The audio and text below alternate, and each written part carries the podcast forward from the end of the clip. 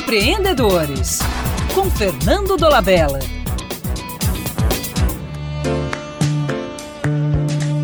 Todos nós investimos muita energia para definir nossa identidade, ou seja, como queremos ser reconhecidos pelos outros e por nós mesmos. No entanto, nem sempre conseguimos. A nossa identidade pode ser redefinida de acordo com o que desejamos. Alguém que deixa o emprego para abrir uma empresa deseja se ver e ser visto como empreendedor e dono do próprio nariz.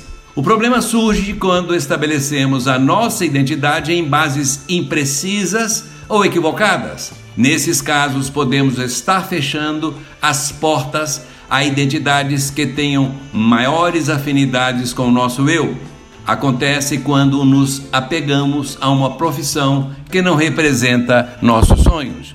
Por exemplo, alguém que, por desejar a fama, insiste em ser visto como um grande ator, talvez não dê espaço para ser reconhecido como um roteirista, o seu real talento, mas que não tem a mesma visibilidade junto ao grande público. Definir uma identidade de forma equivocada é como seguir um GPS que fornece as direções corretas para o destino errado.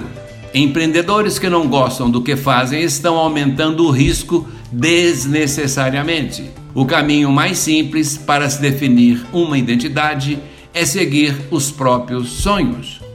Até mais e um abraço do Fernando Dolabella.